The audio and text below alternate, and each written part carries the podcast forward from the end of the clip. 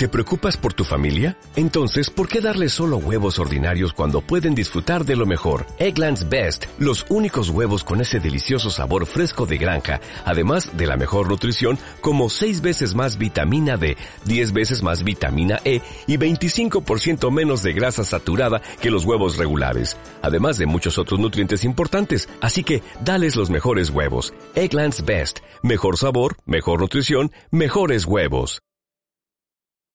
Bienvenidos a Mitos, Cuentos y Relatos para Emprendedores. Mi nombre es Tomás Alvarado. Soy director creativo de la agencia de marketing digital Land y fundador de este espacio digital. Bienvenidos a este nuevo mito. El mito del día de hoy que vamos a tocar es el priming o el primado. Fíjense que este, este término tuve la oportunidad que me lo, que me lo enseñara uno de, de mis profesores en el, en el Colegio de Imagen Pública el maestro Carlos Raful, y él de manera muy muy atinada nos comentaba incluso el ejemplo de una de una película, la película se llama Focus. Eso es bastante entretenida, sale Will Smith y Margot Robbie y viene específicamente una escena donde nos muestran todas las cosas que se hacen para generar este priming. Y les voy a platicar cómo funciona este priming o primado y cómo pueden ustedes primear o hacer una programación de sus posibles clientes, prospectos o incluso, ¿por qué no?, esas, esa persona que ustedes quisieran enamorar. Vamos a platicar un poquito de ello. Entonces, primero, hay que explicarles qué es el, el priming, ¿verdad? Bueno, el priming es un efecto relacionado con la memoria implícita. ¿Esto qué quiere decir? Que mediante, sobre todo, la palabra aquí clave es estímulos. Voy a hacer un pequeño paréntesis. Para los que no saben, la imagen es percepción y todo lo que nosotros percibimos es a través de nuestros sentidos y los, los sentidos entienden a través de algo que es de codificar estímulos. Un aroma, una textura, un color, una palabra, todo eso son estímulos. Cuando nosotros tenemos muchísimos más estímulos en juego, y son congruentes con el objetivo que tenemos, tenemos mayores probabilidades de generar la imagen, es decir, la percepción que queremos. Ahora, si el priming se relaciona con la memoria, es decir, de que por nosotros a través de estímulos tanto completos como incompletos podamos terminar de llenar un mensaje, imaginen lo poderoso de esta herramienta, que es, ¿a qué me refiero? Aquí entra mucho el consciente y el inconsciente. Y no crean que estamos hablando de cosas de magia o algo así, son aspectos totalmente científicos.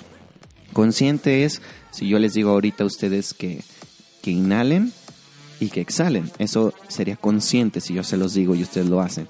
Pero después de que yo les dije eso, ustedes siguen respirando, eso es inconsciente. Es un proceso que ya se hace de manera inconsciente. Entonces, por ejemplo, otra cosa que hacemos ya de manera inconsciente es, por ejemplo, si, si yo les digo uno, dos, tres, y a lo mejor algunos de ustedes pensaron, sigue cuatro y después sigue cinco. Tanto hemos este, repetido la, numeración que sabemos que es lo que sigue. Casi, casi de manera automática lo hacemos. Ahora, el priming las, las marcas lo conocen y nos van programando para que podamos ser nosotros receptivos a él y sobre todo tomemos acción. Me gustaría poner un ejemplo como de alguna marca bastante grande este, que nos encanta a todos los que hacemos esta clase de, breves análisis, poner que es Coca-Cola. Si ustedes se ponen a pensar, Coca-Cola tiene incluso un sonido específico para abrir sus refrescos. Suena muy diferente abrir una coca de lata, suena diferente abrir una coca de vidrio, este, incluso esos sonidos nos los ponen en los comerciales. Y la razón es muy sencilla. Nos están programando a través de otro tipo de estímulos para que ese estímulo desencadene una acción que sea ir a comprar un refresco o nos dé sed en el momento que lo escuchamos. Aun y cuando sabemos que el refresco no calma la sed, sin embargo se nos antoja ese tipo de bebida simple y sencillamente por los sonidos o por los estímulos que vemos de, de la botella cuando, cuando cae este, como si fuera una especie de sudor de la botella por el hecho de que está muy fría.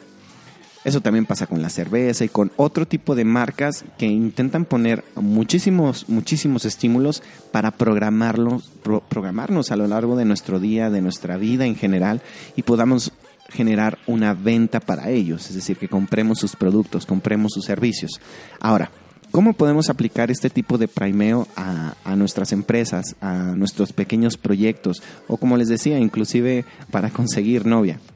Es muy fácil, hay que intentar poner la mayor cantidad de estímulos que jueguen tanto a la vista como a, al inconsciente de la persona que queremos programar o de las personas que queremos programar. Ustedes nunca se han preguntado por qué nos ponen los logotipos este, por ejemplo, de Apple. ¿Recuerdan cuando, cuando las, las, las Macs tenían la manzanita que brillaba? Y no era para que nosotros la viéramos, eran para que la vieran las otras personas, las que estaban delante de nosotros. Se hiciera un vínculo, pero sobre todo los estábamos programando. Imagínense qué tan poderoso es esto que ahora esa famosa manzanita es una marca que vale un trillón de dólares. Nunca se han cuestionado por qué las fundas de, de los teléfonos celulares, por lo regular los de gama alta, donde va su, su logo, principalmente para los iPhone, hay un circulito en la funda, pues claro, es para que todo el mundo sepa qué marca es, porque a nosotros nos, nos produce orgullo, nos produce estatus y se libera un neurotransmisor. Entonces, eso incluso produce una reacción química. Eso es lo interesantísimo de, de, cómo podemos jugar con todos estos estímulos.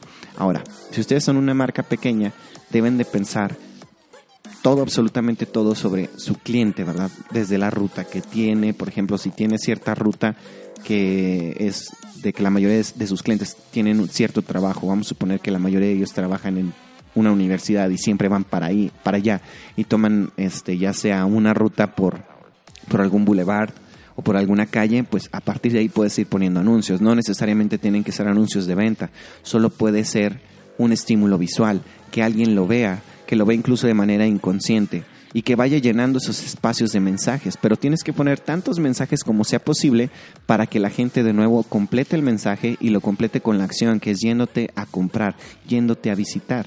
¿Por qué creen que a veces nos regalan artículos promocionales? Estos artículos promocionales no son toques de venta, sino también son programación. Nos están diciendo, ve mi anuncio en todos lados para que pienses que mi marca es muy buena y por lo tanto termines consumiéndome. Ahora, si lo llevamos al, al lado que yo ahorita les decía, esto también te puede ayudar incluso para tener pareja, es pon toda la cantidad de estímulos que tú quieres, elige una, una, una colonia, un, en realidad un perfume que, que te haga match que vaya contigo acorde a tu personalidad y al mensaje que quieres dar.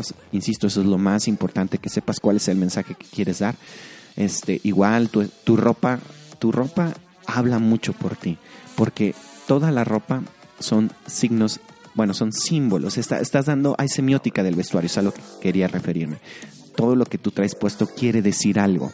Entonces, tú puedes apelar a ciertas emociones de, de esa persona, de esa víctima de seducción este, que tienes a través de los de los todos los estímulos que estás poniendo en juego. Insisto, puede ser la ropa, puede ser el aroma, puede ser el tono de tu voz y no me estoy refiriendo a que lo finjas, sino que aprendas a modular tu voz.